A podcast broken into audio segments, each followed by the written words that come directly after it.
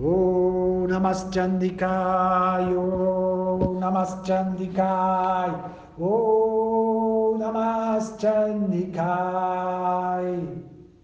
Estamos lendo Chamipatha, é, Trayodasha Dhyaya, significa capítulo 13. Então, os capítulos eles sempre começam com uma meditação. Cada capítulo inicia-se com uma meditação. É através da meditação que a gente vai entender o significado desses mantras e poder acessar a chave da transcendência. Então, a gente vai cantar a meditação Dhyana. Dhyana significa meditação. Eu medito naquela deusa que tem a beleza comparável às regiões do sol ao nascer, que tem quatro mãos e três olhos, e que segura em suas mãos a rede, a espada curvada, e os mudras concedendo bênçãos e destemor. Ela é Shiva, a energia da infinita bondade. Jaya Sri Mahadevi Ki Jai. Então aqui ele está glorificando a Mãe Divina como o próprio Senhor Shiva. O próprio Senhor Shiva é uma forma da Mãe Divina. Então o Tantra ele nos traz esse conhecimento da superioridade da, prim, de ser, da primordial Shakti. Hein? Ela, ela está dando poder a tudo que é poderoso. Então, mesmo Deus, ele é poderoso, ele é o poderoso. Deus é conhecido como a verdade absoluta, porque ele pode reunir todas as Shaktis dentro dele. Esse é o significado da dança da raça do Senhor Krishna. Então, o Senhor Krishna está dançando a dança da raça e ele está dançando com inumeráveis golpes. Cada golpe, golpe significa vaqueirinha, porque são passatempos muito doces, onde as deusas da fortuna encarnaram ali como vaqueirinha, pastorzinhas de vaca, e dançam com Krishna na primavera e no outono. Então, aí existe a celebração do Navaratri, na primavera e no outono. Ah, esse é o culto da grande deusa. A Krishna está dançando com inumeráveis Shaktis, porque quer dizer que Krishna foi abençoado pela grande Shakti, a, a grande deusa. E aí agora ele harmoniza todas as potências contraditórias dentro dele. Isso quer dizer que todas as verdades relativas foram harmonizadas no eu superior, no eu divino, Krishna. Krishna é o verdadeiro eu de todos os seres. Não é o meu corpo material que é o meu eu. O meu eu verdadeiro é Krishna. Não é o corpo. A gente pensa que o corpo, a gente age como se o corpo fosse é, o meu verdadeiro eu, mas o verdadeiro eu de todos os seres é Deus, né, que é o possuidor de todas as Shaktis. Ele possui todas as Shaktis. O verdadeiro eu das Gopis é Krishna.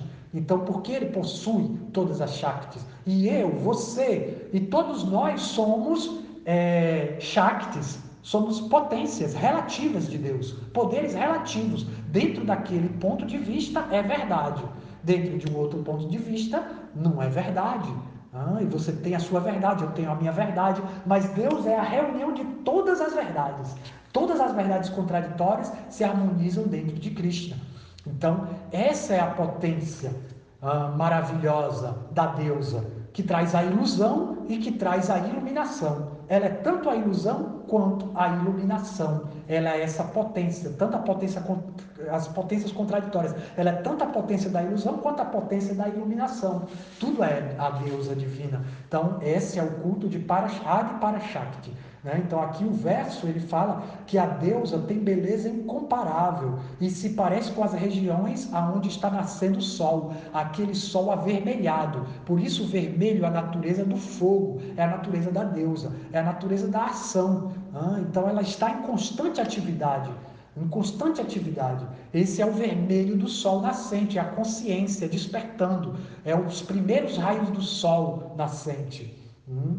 E ela tem quatro mãos e três olhos. Isso tem um significado. O Chatubudya, né? as quatro mãos e os três olhos. Os três olhos é a visão interior, mas os quatro braços eles têm diferentes é, significados de acordo com o que ela traz segurando dessas quatro mãos. Aí, de acordo com a arma que ela segura numa dessas quatro mãos, aí isso significa que ela tem tal nome. Então são várias formas da deusa. E cada forma da deusa ela está para uma verdade relativa, um problema relativo. Cada um de nós tem problemas na vida. Você tem os seus problemas, eu tenho meus problemas. E aí a deusa ela traz formas que vão resolver esses problemas.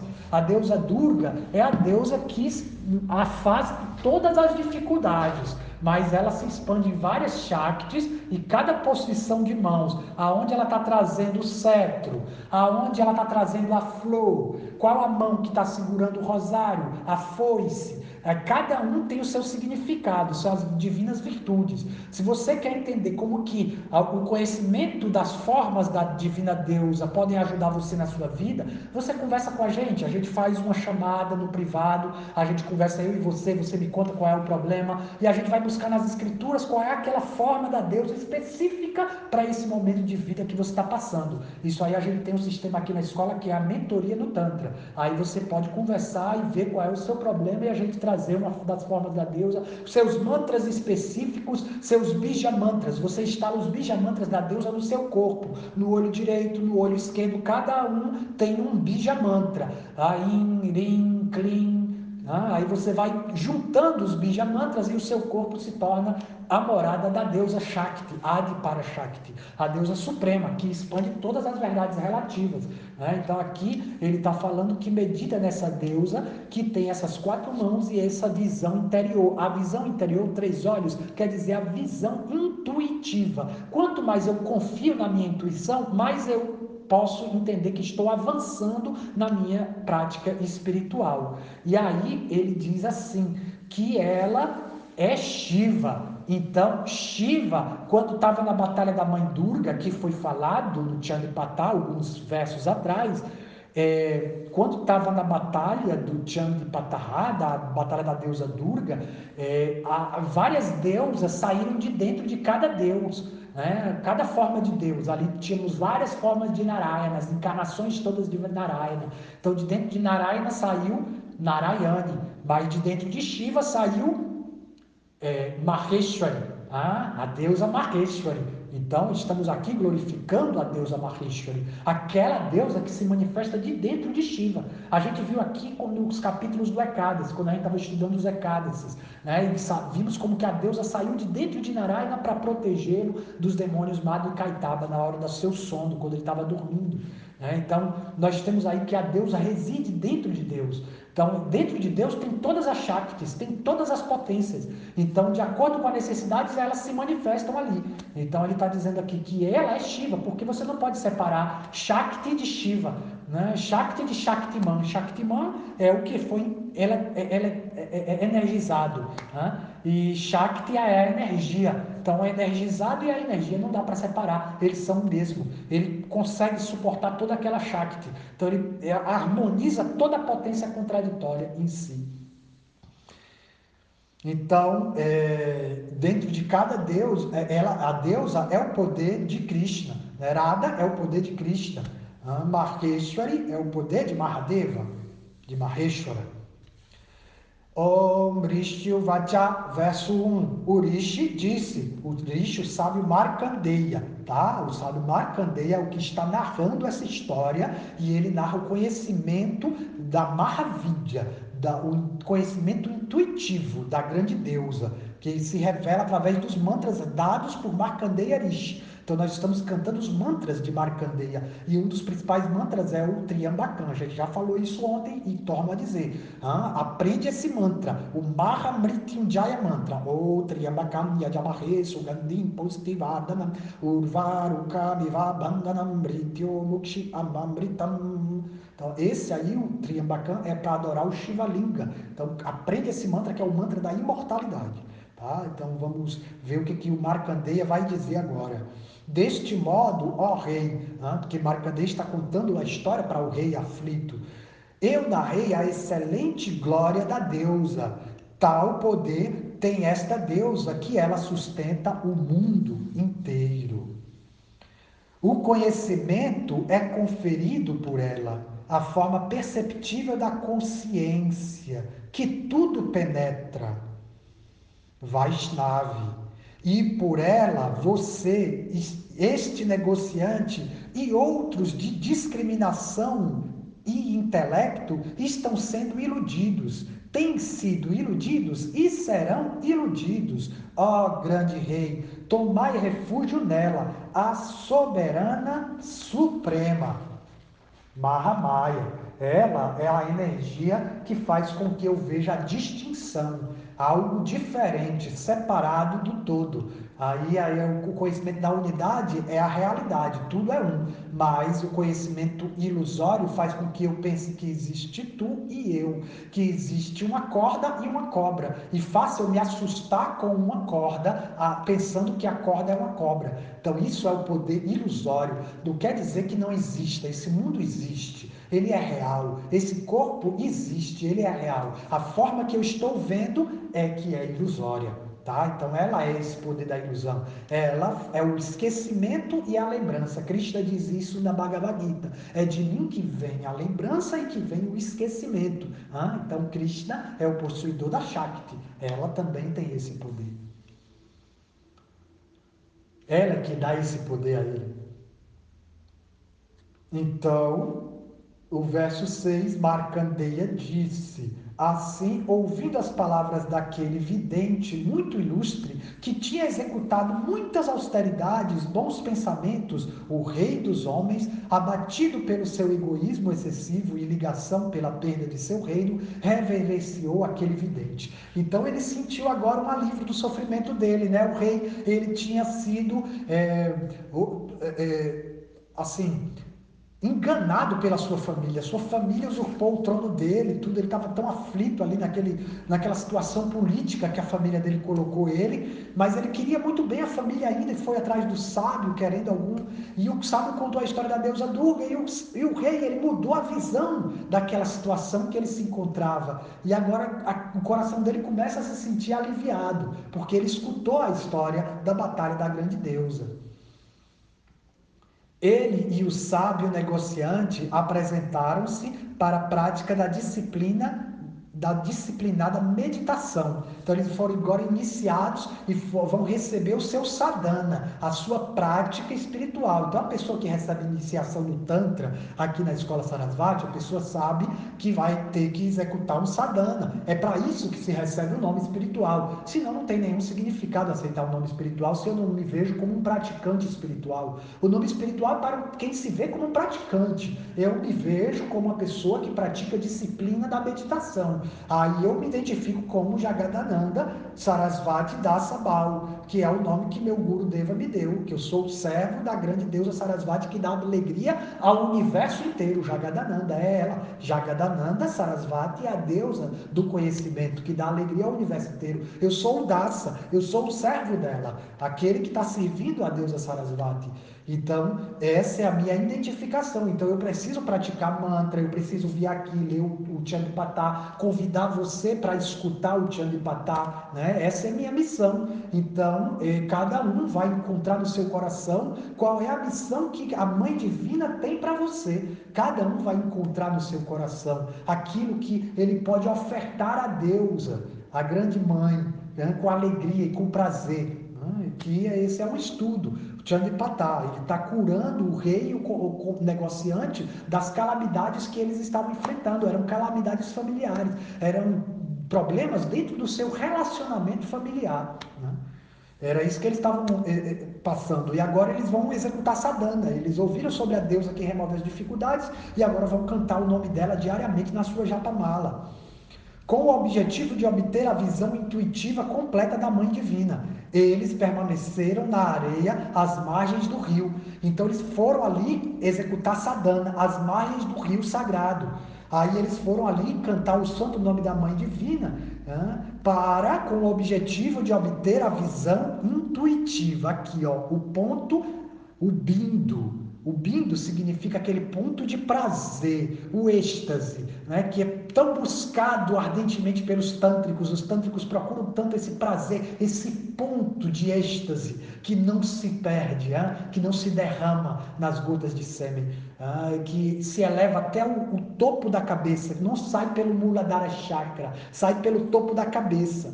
Veja só, diz que no, a, a Krishna Chandra estava lendo essa segunda agora de Shiva, o Guru Gita, e ela estava explicando como que na hora da morte a pessoa que se autorrealiza sai por aqui, pelo espaço Brahmarandra, que fica no topo da cabeça no Shahasrara Chakra. Mas a pessoa que não medita, que não pratica vida espiritual, ela vai sair pelo ânus. Aí ela vai para os planetas inferiores.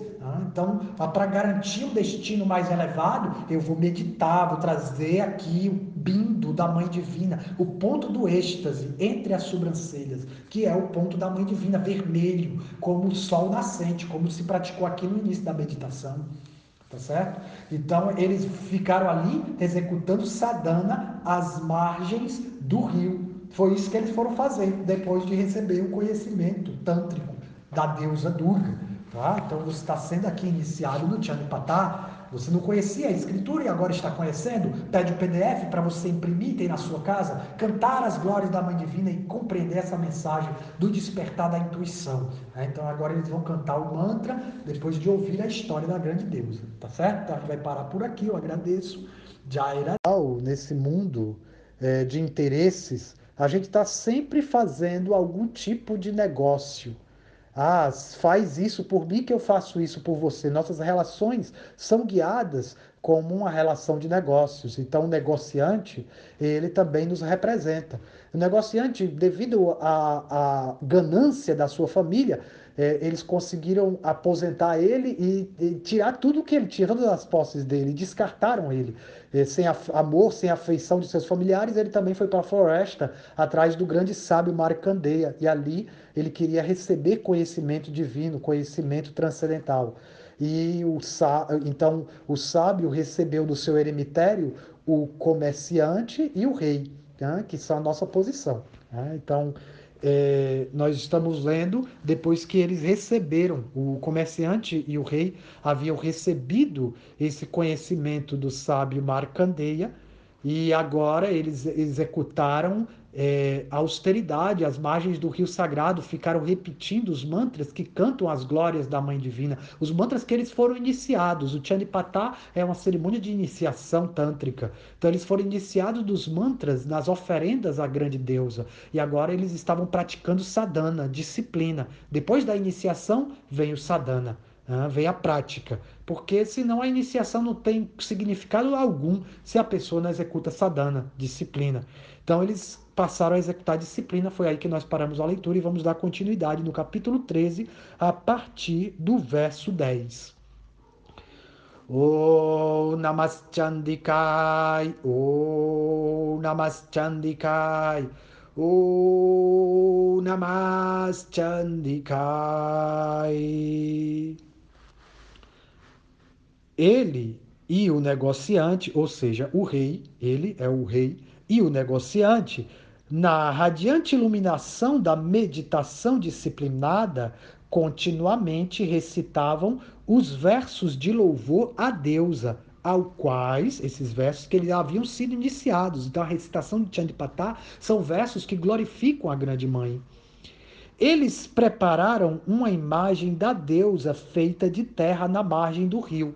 Ora, isso é uma prática de Bhakti Yoga ah, é pratica, chama Artya Vigraha, preparar uma deidade com elementos materiais, com os quais os nossos sentidos materiais podem perceber a presença da deusa, porque a Divina Mãe está presente em toda a criação, em cada átomo da criação está a presença da Devi. Mas aqui, quando eu faço uma imagem com esses elementos, os meus cinco sentidos eles podem interagir com essa forma da Mãe Divina ali esculpida. E aí eu posso desenvolver um relacionamento pessoal com a grande deusa, pelo qual eu posso purificar os meus sentidos materiais. Isso é tantra. O tantra ele não rejeita os sentidos, ele aceita que através dos meus sentidos eu posso entrar em contato com Deus, purificando os cinco elementos Panchatattva, Sri Krishna Chaitanya Prabhu Nityananda, Sri Advaita Gadadara Sri Vasari Goura Bhaktavrinda. Então, Panchatattva traz esses cinco elementos, eles trazem essa ciência da Bhakti Yoga, do serviço devocional, pelo qual, através de dos elementos materiais, eu aceito que a mãe divina está ali presente de uma forma pessoal e eu posso interagir com ela de uma forma pessoal. Então ela vai aceitar oferendas através dessa imagem. Né? Então não devemos pensar que Deus seja ciumento e ele não aceita a adoração né, de uma forma esculpida. Na verdade, esse é um método científico da Bhakti Yoga, pelo qual a gente pode usar a nossa arte então, o, aquele estudante que está é, é, trazendo o estudo do sagrado yantra, do sagrado yantra, ele vai desenhar a forma geométrica, ele vai oferecer flores, é, ele vai desenhar aquela forma geométrica com a água e pasta de sândalo, e ali ele vai oferecer flores, ele vai entoar os mantras, fazer as orações, fazer os rezos, e aquelas imagens ficam impressas na nossa mente. A nossa mente, ela imprime essas imagens. Por isso a gente deve trazer imagens do nosso altar da Divina Mãe. Né? Essa é a, a religião matriarcal do Tantra. Então, aqui eles esculpiram de barro, do barro do rio, eles esculpiram ali as margens do rio, uma forma da Mãe Divina com a qual eles estavam agora é, prestando suas homenagens, oferecendo artigos. Hein? E ali é, a qual era adorada sucessivamente. Então, uma e outra vez eles adoravam essa imagem. Então, eles esculpiram a deusa é, feita de terra das margens do rio, a qual era adorada sucessivamente. Ora, esse foi o próprio processo pelo qual Mãe Parvati trouxe Ganesha à existência. Ela esculpiu a forma de Ganesha do barro do rio Ganges. Ela esculpiu e ali ela soprou a vida nele. Ela soprou a vida dele através do canto dos mantras. E ali Ganesha assumiu a forma do seu filho. Mais tarde Shiva dá uma cabeça de elefante para ele. Mas esse foi o mesmo método pelo qual o, o homem é criado, do barro. Né? Então aqui ele está é, criando a imagem da deusa para que uma e outra vez eles a adorem. Esse era o sadhana deles. Eles estavam, o comerciante e o rei, juntos, receberam conhecimento, foram iniciados juntos do conhecimento do Tantra e agora estavam aplicando em sadhana, em disciplina. Executaram ali, ou, ou, construíram uma, uma, imagem da deusa, fizeram arte, a deusa das artes. E ali eles ofereceram adoração uma e outra vez, se prostravam uma e outra vez, ofereciam flores uma e outra vez. Com isso, com suas mentes totalmente concentradas com a oferenda de flores, incensos e fogo sacrificial, eles permaneceram sem comida ou com escassa comida. Veja bem, eles ficaram executando austeridades. Então, eles é, às vezes ficavam sem comer.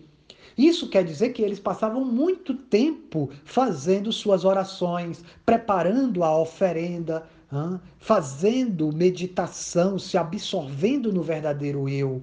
E, e às vezes eles se esqueciam de comer. A gente não deve fazer austeridade é, desregrada. Nossa austeridade ela é regrada de acordo com o calendário lunar. A gente vai ter agora um Ekadasi. Estamos chegando no Ekadasi. Essa semana teremos um Ekadasi e estamos observando o jejum nesse dia. Né? A pessoa não vai ficar sem comer totalmente se ela não tem capacidade de ter que fazer várias atividades. A pessoa pode comer frutas e raízes, né?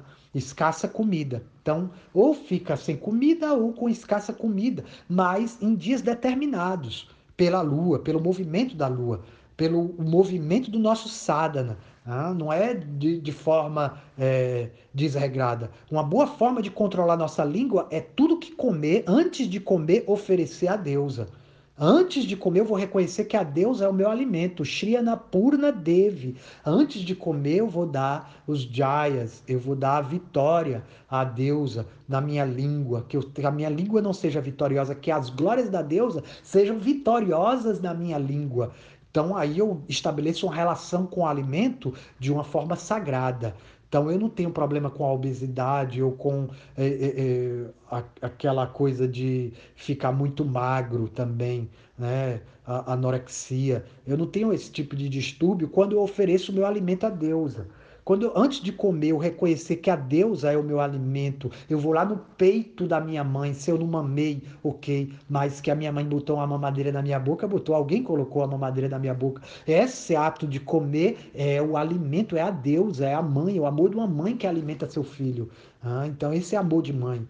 Então, sempre que eu comer, eu trazer essa meditação no meu pensamento. E isso vai trazer a cura do alimento, a cura da minha língua, a cura daquilo que eu vou falar, como eu vou me expressar. Então, aqui eles estavam fazendo esse tipo de austeridade.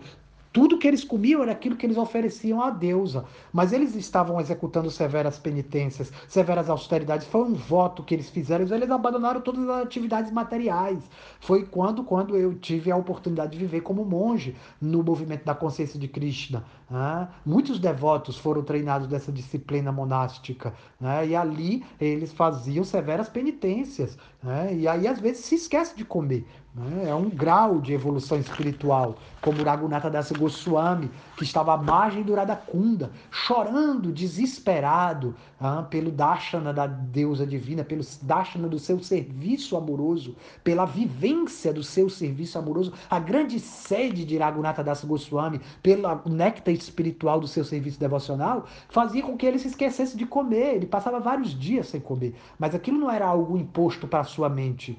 Ah, a gente impõe, tem regras e regulações, faz ecadas, faz jejum de ecadas, aí você impõe a vitória sobre a sua mente. Mas Ragunata não, Ragunata estava num oceano de êxtase divino e ele estava bebendo o néctar da imortalidade, então ele não precisava comer, ele se esquecia de comer. E alguém trazia um alimento para ele.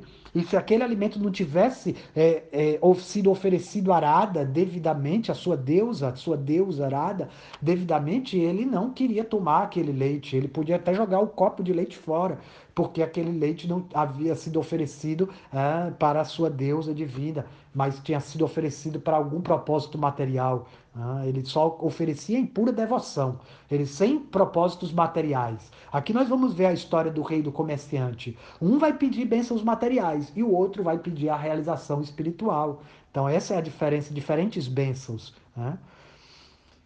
Eles deram as oferendas aspergindo sangue de seus próprios corpos. Veja bem, nós aqui da Escola Sarasvati treinamos os estudantes a banhar a deidade com leite. O leite é uma transformação do sangue. É uma transformação do sangue na forma de afeição. Por isso ele sai do chakra cardíaco, do peito. Aqui o leite da vaca, né, que é oferecido nos rituais de banho da deidade. Aqui os estudantes da escola Sarasvati já estão sendo treinados a banhar a deidade da sua casa com leite, iogurte, ghee, né, que são os produtos que vêm do seio materno. Né? E então a transformação do sangue. Essa é uma oferenda no modo da bondade. Alguns tântricos, eles trabalham no caminho da esquerda unicamente, e aí eles oferecem sangue de animais. Né? Aqui, no caso, ele está dizendo que esse, esses dois sadakas ofereceram sangue de seus próprios corpos. Veja bem, veja bem. Aqui existe um significado por detrás uma outra transformação do sangue é o sêmen. Aqui, brahmacharya. Aqui ele está se referindo ao processo de reter o sêmen. A mulher também tem sêmen. É, reter o sêmen e elevá-lo para o topo da cabeça. Hein? Contra a gravidade, contra a força da gravidade, não perder o sêmen, que é a energia vital, que é o próprio sangue né? e não desperdiçá-lo, mas retê-lo e oferecê-lo a deusa, quer dizer, oferecê-lo a Kundalini Shakti. Então, esse é o verdadeiro significado de oferecer o sangue, espargindo sobre é, a deusa dos seus próprios corpos. Ele está, quer dizer, que ele está retendo o sêmen e elevando o canal de Kundalini Shakti. Nas nossas práticas de Bhakti Tantra Yoga, você pode ser treinado em Mula Bandha, no processo de respiração e a contração do assoalho pélvico. Banda significa retenção, significa prender. É, é como você é, reter o seu ar vital, criando uma grande pressão naquele lugar e aí fazendo subir. A força da pressão faz subir a, a, contra a gravidade, a força do rio Ganges, que é o canal Shushuma, pelo qual Kundalini Shakti está despertando. Então, quando você contrai o assoalho pélvico, você pratica ali mula banda a contração, a retenção do sêmen e eleva essa energia para o topo da cabeça. Então, dentro do Tantra, nós não negamos a vida sexual. A vida sexual é praticada como sadhana, como disciplina. Isso é a diferença do Bhaktivedanta, né? Que temos do movimento Hare Krishna aqui no Ocidente, Bhaktivedanta, que é, nega a sexualidade, quer transcender a sexualidade. O Tantra também quer transcender a sexualidade, mas não negando ela. Então, através da minha prática sexual com umas, dois sadakas, né? É, uma sada, um, um, casal de sadakas, eles podem praticar a retenção do sêmen no seu ato sexual. Isso é Tantra, o caminho do Tantra, porque você não vai desperdiçar a sua energia vital e depois apenas para satisfazer o seu desejo egoísta. Você vai oferecer esse gozo, esse prazer para a divina deusa, para o despertar da Kundalini. Então, nas nossas práticas de Bhakti Tantra Yoga, nós treinamos o nosso corpo nessa prática da retenção da energia para poder elevar ela. Né? Você retém para aumentar a pressão. Depois que você solta a energia Kundalini, ela sobe, ela ascende para os chakras superiores. Nós temos três bandas, três bandas, três é, é, é, pontos para serem aprisionados. Ah, tem também antes do coração e também antes do Sahasrara Chakra entre o terceiro olho e Sahasrara Chakra. Então a gente vai praticando a, a, esses são quatro exercícios para esses três bandas, para esses três nós, para essas três é, retenções, para elevar a nossa energia vital. Né? Então é disso que ele está falando quando fala sobre espargir né, esse sangue dos seus próprios corpos. Assim, eles a propiciaram por três anos com as mentes concentradas, depois do que a sustentadora do mundo ficou extremamente satisfeita, e ela, quem dilacera os pensamentos, falou-lhes numa forma perceptível. Então foi perceptível, ela vai falar agora a deusa, falou de uma forma perceptível para seus sentidos. Eles puderam então compreender, ouvir as palavras diretamente da grande deusa. Né? Depois de serem a, dela ser adorada dessa forma, a Kundalini deles despertou e os seus sentidos foram purificados. Então, aquela imagem de barro não precisava é, mais ser vista na forma de um elemento material. Eles agora viram a própria deusa diante dos seus olhos. Isso que significa Saksad Darshana. Saksad quer dizer a visão direta, Darshana, a audiência direta com a divina deusa através desse processo né, de retenção da sua energia, de elevação da sua energia. Né, eles propiciaram a assim eles a propiciaram, propiciaram a deusa por três anos, com as mentes concentradas, depois do que a sustentadora do mundo ficou extremamente satisfeita. E ela, quem dilacera os pensamentos, a deusa Chandika, falou-lhes numa forma perceptível, diretamente aos seus sentidos. Eles puderam perceber ela. E aqui ele faz menção a três anos. Três anos são esses três bandas: o assoalho pélvico, a, a contração também do abdômen e a, o queixo no peito. Você fecha as três passagens de ar: o, o esfíncter do esôfago, do estômago, fazendo a sucção abdominal, e o Dhyana Banda, e Mula Banda, que é a contração do assoalho pélvico. Então ele faz esses três bandas. Aqui a elevação da língua no topo da, da, da na, no céu da boca, a língua no céu da boca retém completamente a entrada de ar no corpo. E assim os sadakas executaram e satisfizeram a grande deusa, a Chandika, que dilacera os pensamentos. A deusa disse: Ó oh, rei, e você e o negociante. Ah, perdão. A deusa disse: Ó oh, rei, e você, negociante, deleite de suas famílias. Vocês alcançaram a bem-aventurança extrema, e eu estou completamente satisfeita. Darei a vocês qualquer coisa que quiserem. Então a deusa disse que depois desse sadhana estrito que eles executaram, o negociante e o sábio, por três anos, por três bandas, por devido, é, retendo seus ares vitais, então eu fiquei satisfeita. Né? E agora eu darei a vocês qualquer coisa que quiserem. Então ela disse para eles que eles poderiam pedir qualquer bênção.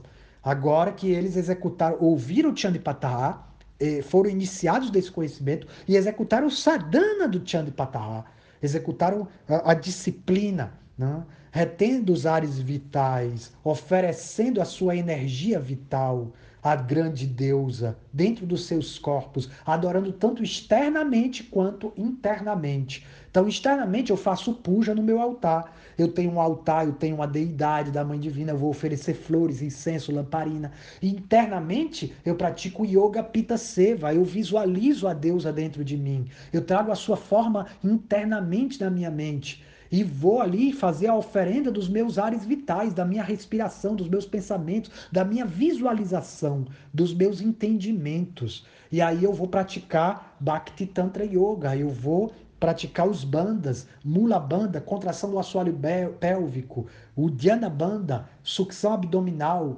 jaladhara banda, a, a retenção do queixo no peito, a língua no céu da boca, dirua banda, e aí eu vou conseguir vencer os três nós que impedem Kundalini Shakti de ascender, que são os três modos da natureza material: ignorância, paixão e a bondade. Transcender os modos da natureza material através da adoração interna, Yoga Pita Seva. É assim que trabalha a escola Sarasvati com a iniciação ao Tantra, aonde eu vou adorar a deidade externamente e internamente vou praticar a meditação de Kundalini Shakti, tá? Para o despertar da grande deusa. Então, esse é o verdadeiro Tantra, esse é o despertar do Tantra. Foi isso que eles obtiveram qualquer bênção. A deusa disse: podem pedir qualquer bênção. Aí vamos ver né, o que, que eles disseram. Então, Marcandeia disse: então o rei escolheu um reino imperecível que iria permanecer com ele mesmo em outra vida. Olha só. Então o rei, o, o grande rei aqui que estava sendo aflito, tinha sido derrotado por seus inimigos devido à contenda familiar e havia perdido seu reino, ele pediu para ter um reino imperecível, que mesmo depois da morte ele fosse capaz de reinar. É, e também o retorno do seu próprio reino perdido, que ele foi violentamente tomado por seus poderosos inimigos. Então, esse rei, ele pediu para recuperar o seu reino também, que ele havia perdido. Ele pediu para deusa. E pediu para ter um reino que prosperasse mesmo depois da sua morte. Assim, o sábio negociante, cuja mente estava completa com a indiferença aos objetos materiais, veja agora, ele, o negociante, ele havia se tornado indiferente a todos os desejos materiais e, e, e todos os objetos. Então ele ele perguntou por aquele conhecimento, Mahavidya, que remove as ligações de egoísmo e possessão. Então ele perguntou a deusa sobre o grande conhecimento Mahavidya. Mahavidya é o conhecimento intuitivo aqui do terceiro olho. Por isso nós marcamos a marca da deusa no terceiro olho para nos lembrarmos que esse corpo é o templo dela, que aqui está o bindo. O bindo é o ponto do êxtase, antes de gozar, antes de perder o sêmen. É o ponto que você retém o êxtase, que você está sentindo prazer. Então, reter o prazer da vida. Né? O... Então, assim, é, ele está perguntando por esse conhecimento Mahavidya. Mahavidya são as dez formas da Mãe Divina descritas no Chandipatara descritas no conhecimento esotérico através da meditação em cada forma da deusa, aí eu vou obter uma divina virtude, uma realização parcial da suprema verdade. Por isso ela tem várias formas, porque uma forma só não cabe todo o conhecimento, toda a verdade. Então ela se expressa em diversas formas para cada um de nós. Cada um de nós vai ter uma percepção da verdade diferente, porque e única, inigualável. E isso aí é o tipo de bhajna que cada um vai executar. Nós temos o bhajna mantra mai, que é igual para todo mundo, que é a, a, disciplina que cada um vai fazer igualmente, mas existe uma realização única. Ah, eu e você podemos cantar o mesmo mantra, mas cada um vai ter uma realização. Aqui como o rei, o rei pediu a prosperidade do seu reino, mas o negociante ele está perguntando pelo supremo conhecimento pelo qual a pessoa pode se desvencilhar de todos os apegos, de todo sentido de posse, de eu e meu. Então ele queria alcançar o conhecimento da unidade mais elevada. Né? Então ele perguntou para Deus sobre isso, para se libertar do, do, do, eu e meu. sentido de posse. Então, Devi Vatya, a deusa disse, ó rei, dentro de poucos dias seu reino irá retornar a você. Então, o rei foi abençoado aqui com o retorno do seu reino. Após matar seus inimigos, você permanecerá lá firme e inabalável. Então, ela está dizendo: você vai ter a bênção agora de derrotar os inimigos que usurparam o seu trono. Após sua morte, ela está dizendo para ele: agora, depois que você morrer, você tomará nascimento do Deus da luz universal. Então, ela está dizendo para ele que depois que ele reinar aqui, ele vai recuperar seu reino. Depois que o rei reinar durante muito tempo, ele voltará, ele vai morrer, e quando ele morrer, ele voltará a nascer como filho de um semideus, tá?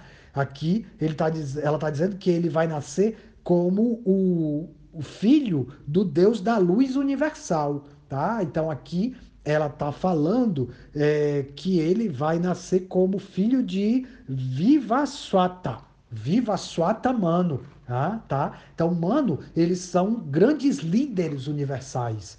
Aqui está falando dentro do universo material, além da esfera humana, mas dentro do universo material.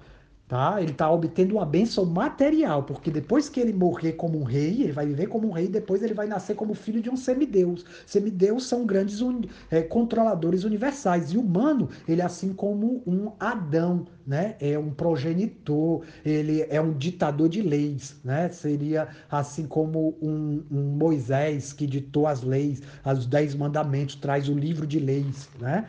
Então, uma grande personalidade, filho de um semideus, né? Então, ele vai trazer os livros de leis para a humanidade. Então, ele vai nascer novamente como um semideus, né? A manifestação da sabedoria, ele, quem pertence a todas as raças, tribos e castas, será o nome pelo qual você será conhecido na terra. Então, ela está dizendo que ele vai ser conhecido como é, Mano, ah, então ele vai ser conhecido como humano, ah, esse que traz os livros de leis, que é adorado em todas as castas, tribos e raças humanas. Então, o humano, ele traz o livro de leis. Nós temos um livro de leis, que é o Mano Sanhita. E essas leis, elas são seguidas por todas as castas, tribos e raças. Tá? A gente vê que existe uma grande similaridade entre as grandes religiões. Tá? Isso aí é devido a ao livro de leis original, que é o livro de Mano. Então, não matarás é, é uma lei dada por Mano. Né? Não roubar é uma lei dada por Mano. Então, todas as grandes culturas trazem esse, essa, esses códigos de ética é, para que as pessoas vivam. Então, isso aí quer dizer que eu, o rei ele vai nascer como um humano em algum período. Existem períodos, eras, grandes eras que o, o nosso planeta passa. O nosso planeta passa por grandes eras. Ah, e, essa, e cada era dessa tem um humano. São chamados manvantaras. Tá? Os Manvantaras são compostos de 71 Divyayugas, quer dizer que são as quatro eras, a era de ouro, prata, bronze e ferro juntas. 71 vezes é um período de vida de um humano. Então é muito tempo. Só a era de Kali tem 432 mil anos, então é muito tempo. Então ele vai viver por muitos, muitos tempos. Ele vai ter um reino muito próspero, vai nascer como humano. Então foi a bênção que esse rei recebeu da sua disciplina do Chandipatá. Agora veja, o comerciante ele executou a mesma disciplina, o mesmo sadhana, lado a lado com o rei, mas ele vai obter uma bênção maior do que a do rei, porque ele pediu por algo maior. Então a deusa é Siddhidatri, ela concede a perfeição do nosso sadhana. Ah, ela sabe que ela realiza o desejo daquele que executa sadhana, o sadaka. Sadaka é aquele que executa sadhana, disciplina. Sadhana significa ter um sadhya, um objetivo, uma meta. Então, diferentes metas do coração. Então, a gente precisa entender que a nossa prática de Bhakti Tantra Yoga ela deve ser guiada por uma meta, né, um objetivo. Quando você foi iniciado aqui da Escola Sarasvati, você recebeu o objetivo dado pelo Senhor Nityananda, que é Prema Bhakti, ah, o amor divino, ah, um amor divino transcendental, que é a meta última da vida, além da liberação além do cativeiro, além da liberação do cativeiro material, é desenvolver amor por Deus. Então esse é o nosso objetivo. Então ela é sadique a Deus, é sadique, de acordo com o objetivo. Mas se eu pedir só um benefício material, eu quero dinheiro, aí você recebe dinheiro, mas perde a bênção do, da, da, riqueza do amor divino. Né? Então a gente deve ter apenas um objetivo. É isso ensinado no Bhagavad Gita. Krishna diz isso na Bhagavad Gita. A mente daqueles que são resolutos tem apenas um objetivo. Os irresolutos têm muitas ramificações, desejam muitas coisas. Mas quando você busca primeiro o reino de Deus, todo mais é dado por acréscimo. Né? Então é isso que devemos desejar. Veja, a deusa continua a falar.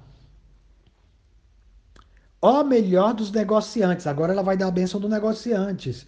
Eu concedo a você a bênção que desejas de mim. Eu lhe concedo a mais elevada realização transcendental e você permanecerá na mais elevada sabedoria, pela qual alcançará a liberação do cativeiro material. Então veja bem, ele como ele pediu conhecimento, ela disse: você vai obter esse conhecimento pelo qual você vai encontrar o caminho da unidade transcendental.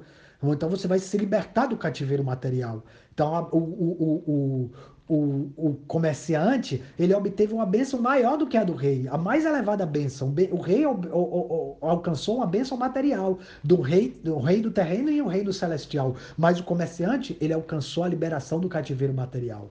Ele alcançou a transcendência. Né? Então, aqui, diferentes objetivos, mesmo sadhana, diferentes objetivos, diferentes bênçãos, diferentes realizações. Marcandeia disse tendo deste modo concedido as bênçãos que cada qual desejou,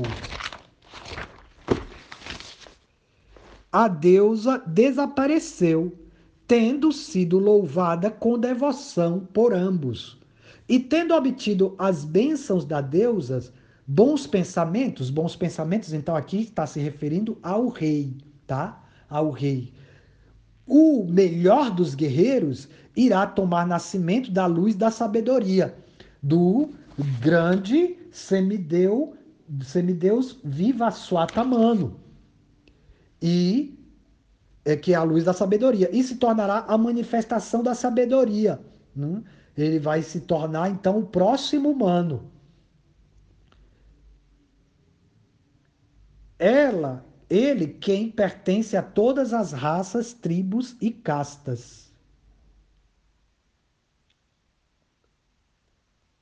É, é o Bhavitamanu, Savani Bhavitamanu. Né? Então, é, Bhavitamanu será o próximo humano, né? depois de Vaivasvatamanu, que é o humano atual. Então, é, o próximo humano será é, esse rei né, que recebeu essa bênção da Mãe Divina. E será aquele que pertence a todas as raças, tribos e castas, tá certo? E, e, tendo obtido a bênção da deusa, bons pensamentos, o melhor dos guerreiros, irá tomar nascimento da luz da sabedoria e se tornará a manifestação da sabedoria. Ele, quem pertence a todas as tri raças, tribos e castas. Então, essa foi a bênção que o rei obteve. E a bênção que o comerciante obteve foi a liberação do cativeiro material. Ele não vai ter mais que nascer nesse mundo material. ॐ क्लीं ॐ